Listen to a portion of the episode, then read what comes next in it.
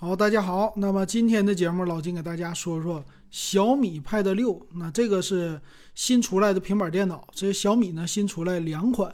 这个 Pad 六呢属于是入门级的，但是看起来哈，其实买这个我觉得就够了。然后来，咱们来看看它都有什么样的功能。首先第一个呢，就是它叫金属一体式的机身，就像苹果的 iPad 看齐了。而且他说，就最薄的地方，六点五一毫米，这个厚度呢。是接近于苹果，甚至比苹果的 iPad 还薄的，那这一点很不错哈。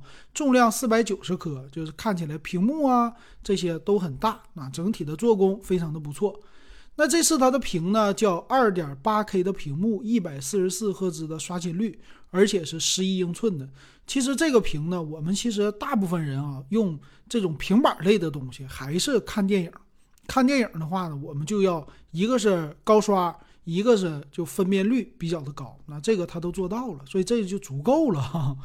啊，那官方也说了，在这里边有什么护眼模式啊，各种模式，低蓝光啊这些的话呢，我觉得呃现在已经就到现在这个时候，大家都觉得无所谓了啊。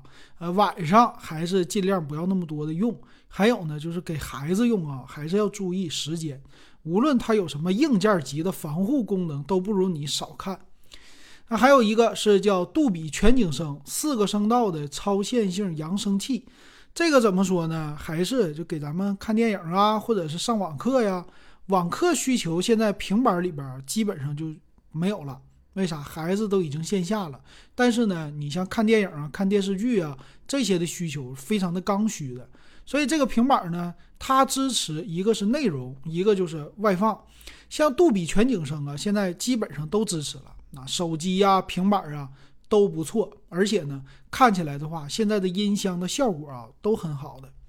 然后另外呢，他说处理器升级到了骁龙八七零，而且呢，在存储的层面也都是旗舰级的。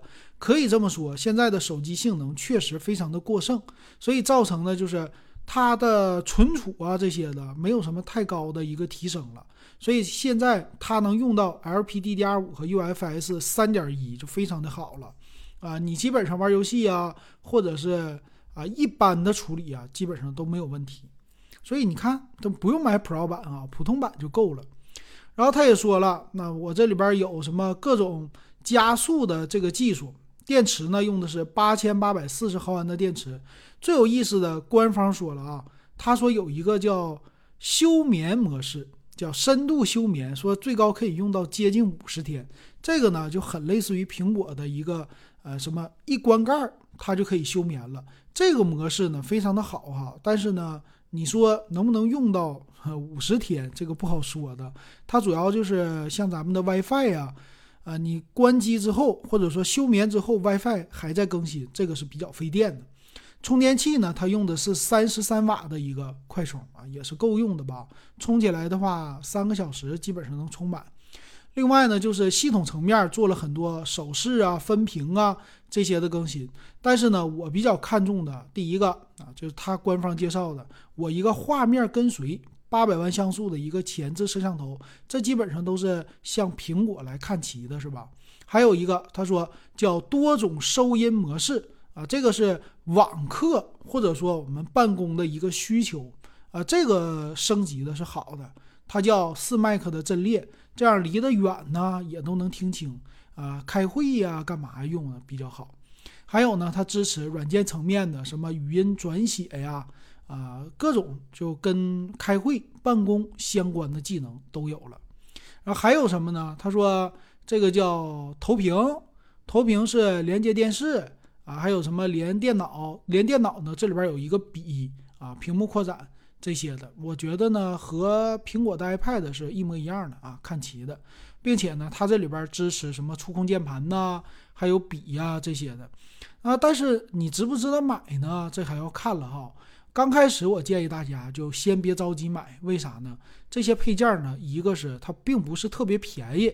你像它的触控键盘卖五百九十九，但是你真正需要呢不一定啊，你因为你大部分人还是拿它去看视频，所以你这个键盘买完了啊，这个需要次数不高。再有一个这个笔，笔呢还是分谁用啊？如果你是学生用，说我就用它记笔记，用它画画，这一点挺好。但是你买完之后还是那句话，你到底能不能用得住？除非你是做设计的，做设计的这个是刚需。如果你没有这个刚需的需求，买来都是新鲜一阵儿，回头呢就不用了，这个还是浪费钱哈。还是那句话，它的官方的需求啊和实际的应用啊，大部分人都是看电影啊，你就拿它看电影就完事儿了，用手指头偶尔搓一搓啊，你说记点啥？手指头比这个笔便宜啊，手指头也够用了哈。这笔卖四百五，所以你看一个。键盘一个笔就一千块钱了啊，这个价格还是挺贵的。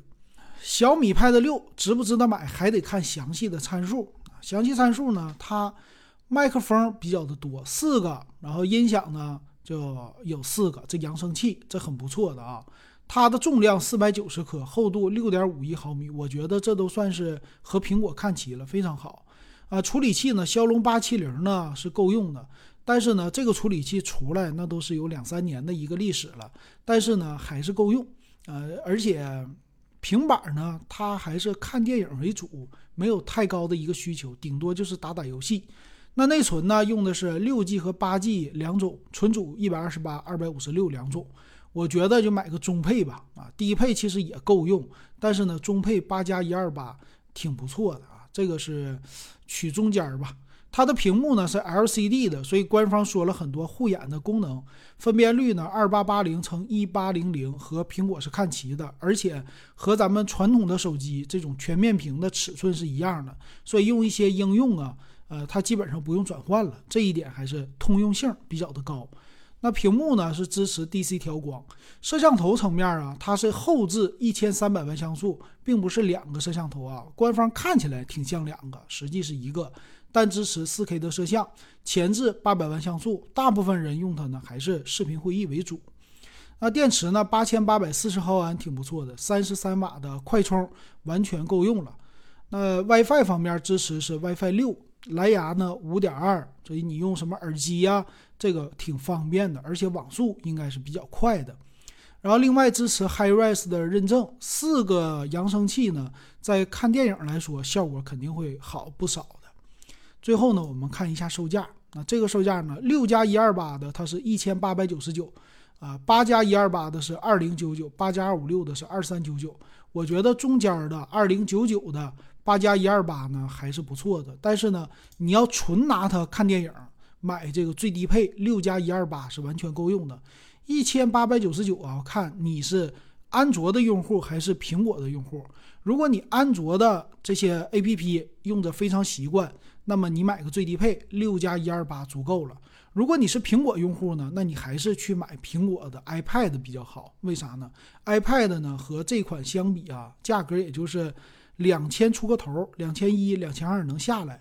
而且呢，用起来整个的苹果生态比较的好。所以这还是看大家的需求了。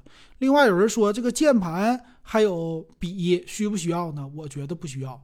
为什么呢？还是它的可用的空间太小了，而且本身你的一千八百九十九最贵的两千三百九十九平板的售价，你再花一千块钱去配那些东西，其实没有什么必要。虽然说比这个笔和啊触控键盘比苹果的便宜一半，但是呢，我觉得没有必要的。